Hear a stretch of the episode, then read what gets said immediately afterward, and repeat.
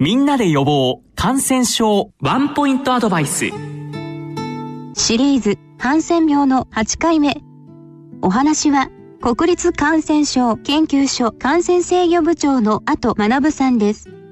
前回はハンセン病に関する世界の歴史についてお話しいただきましたが今回は日本におけるハンセン病の歴史についてお話しいただけますか？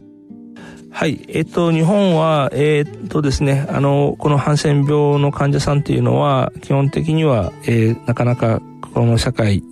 からはやはり同じようにですね、世界と同じように一緒にはなかなかいられなかったというところで、えっ、ー、と、放浪生活をしている方が多かったであろうというふうに言われています。で、やはり日本でもこのハンセン病というものが、えー、来菌によって起こる感染症であるということが分かってまいります。そして世界は、えっ、ー、と、その時に、今治療薬がなかなかうまく治療する、できるものがない。実際には台風死油っていうものが、まあ比較的よく効くというふうになっていましたが、えー、非常な効率で再発してしまう。で、こういったことから、1897年に、えー、ハンセン病会の国際会議がベルリンで開かれます。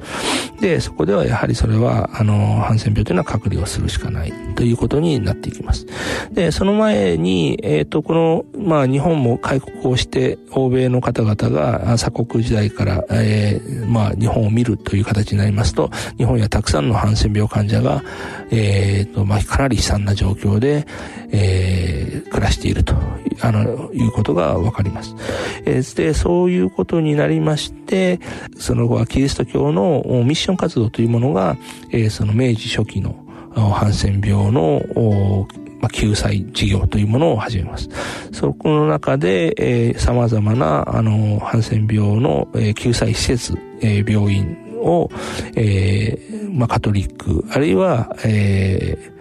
まあ、聖公会というようなところの、神父、あるいはその活動家の方々が、えー、病院を建てて、そこで、えっ、ー、と、救済をすると。ただし、やはりその数には限界があるので、百、数百という形にはならないと。こういったような状態であったというのが、えー、明治期の、ハンセン病の状態であったということです。明治期以降ではどのような経緯をたどるのでしょうか？はい。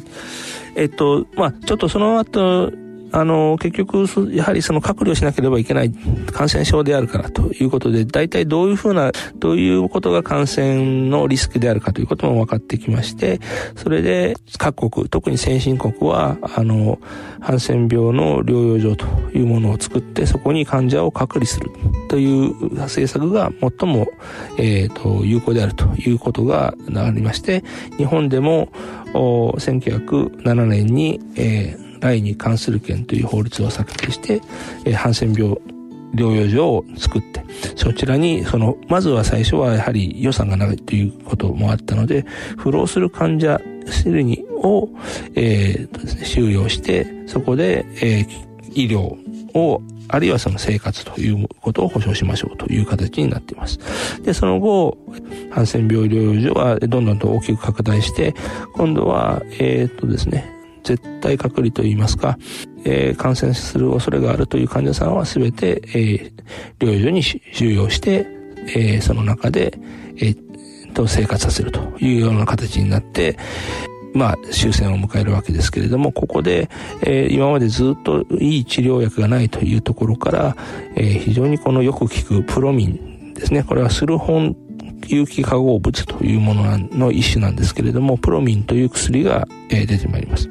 で、これがですね、非常にあの今までの台風死等ですとか他の薬と比べても劇的によく効くという形になりましたので、えこれで、え戦後、この我が国でも石立先生という、えー、方が、えー、国内で、えー、プロミンを合成するということに成功しまして国産、えーと、プロミンがですね、えーとまあ、患者さんの治療に使われるようになってそして、えー、ハンセン病が不治の病から治る時代に変わっていったということになります。シリーズハンセン病の8回目。お話は国立感染症研究所感染制御部長の後学さんでした。